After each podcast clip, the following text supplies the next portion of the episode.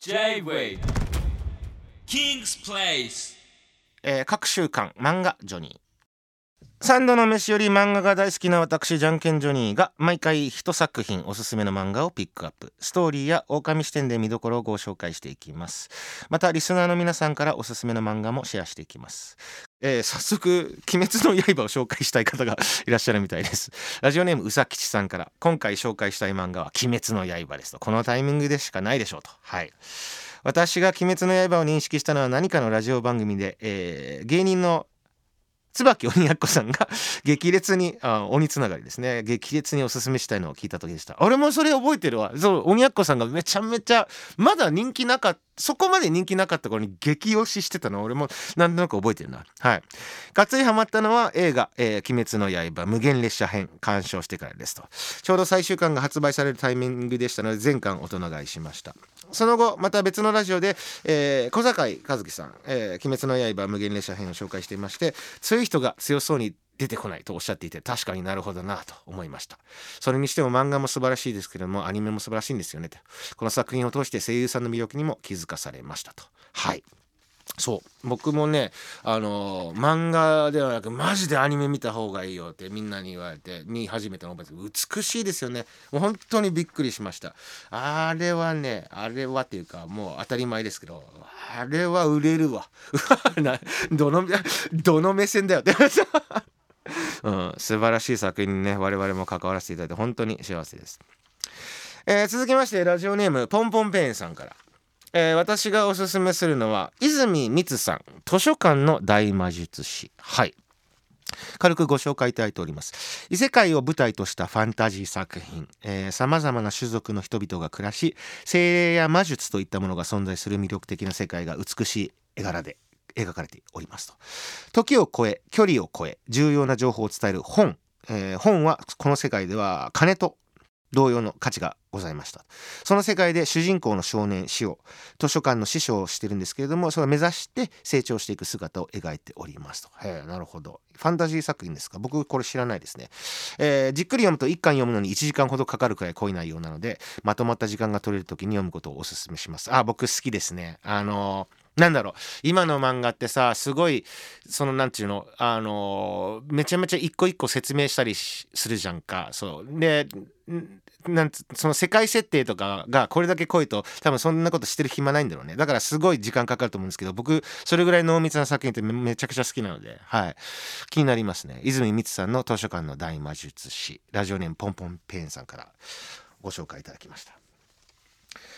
えー続きましてですね僕もこれ知ってます。はい、えーラジオネームあやおさんとラジオネームあきさんからご紹介いただきました。週末のワルキューレ。はい。こちらの作品一言で言うと神の精鋭13人対歴史上の最強人類13人。はい。もう中二心をねめちゃめちゃくすぐる漫画なんですけど僕も知ってます。夢のタイマンバトル漫画です。そう。とにかくスケールが大きくバトルカードも佐々木小次郎 VS ポセイドンみたいな。あと殺人鬼ジャック・ザ・リッパー VS 闘神ヘラクレスなど。想像もつかないような組み合わせで繰り広げるので中二心をくすぐられてたまりません。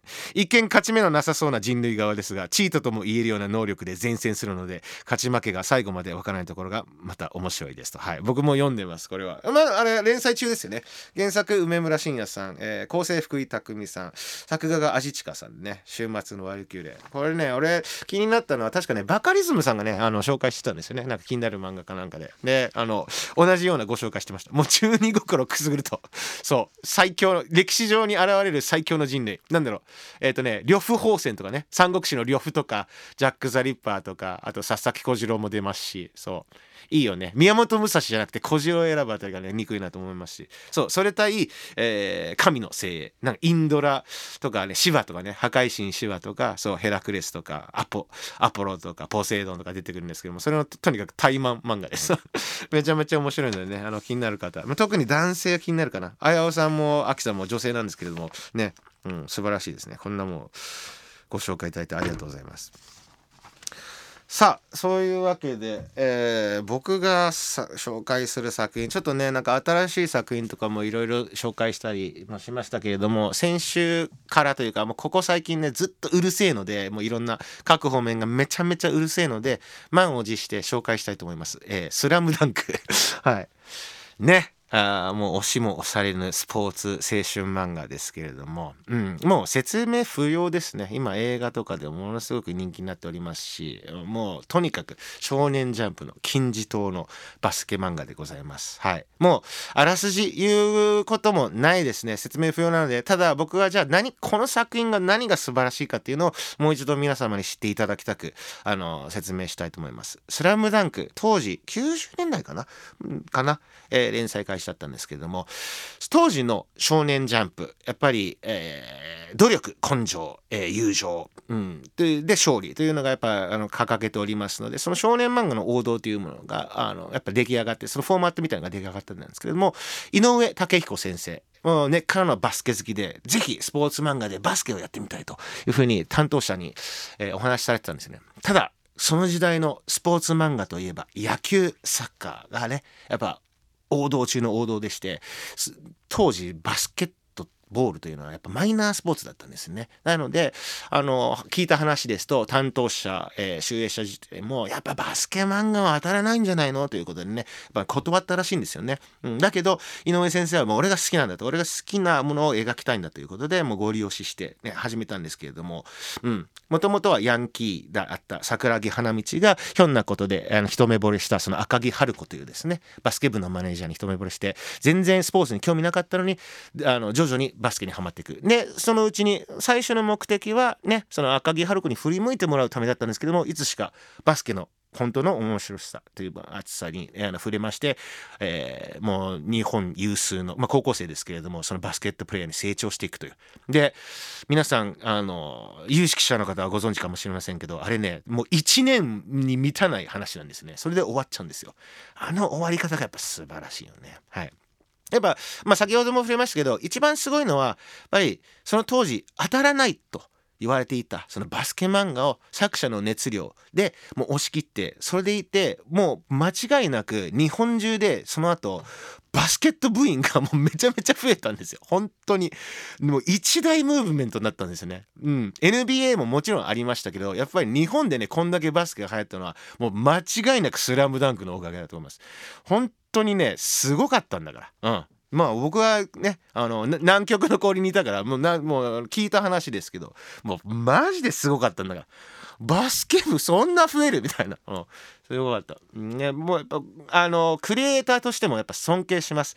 ねやっぱり世の中っていうのは何かしら前例がないとやっぱ不安があるっていうのは分かるんですけどその商品としてね分かるんですけどやっぱり自分が好きなもの、うん、売りたいものを売る売りたいものを描くっていうのがやっぱりこれは漫画だけでなくその音楽もそうなんですけどやっぱもう忘れてはならないしやっぱ一番その自分のねその作品に対する熱さというものが落とし込める。うん一番の動機ですのでやっぱこれそれをねやり続けて押し切ってそしてもう他の追随を許さないそのスポーツ漫画の金字塔を立てた井上先生やっぱすごいなと思います今映画とかでもねあの非常に話題になっておりますけど僕はもうぜひ漫画を読んでもう本当にすげえ漫画がスポーツ漫画が生まれたっていうのをね皆様にも味わっていただきたいなというふうに思いまして当然知っていらっしゃるかと思いますけれども改めて「スラムダンクご紹介させていただきました。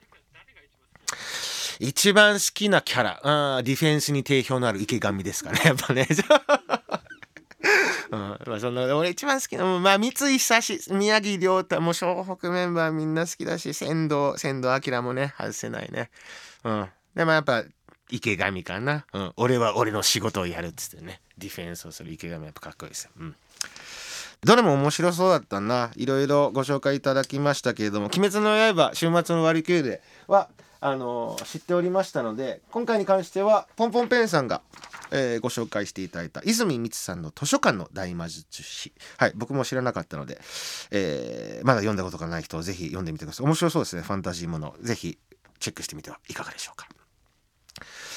こんな感じで皆様もお好きな漫画ぜひシェアしてください。J-Way King's Place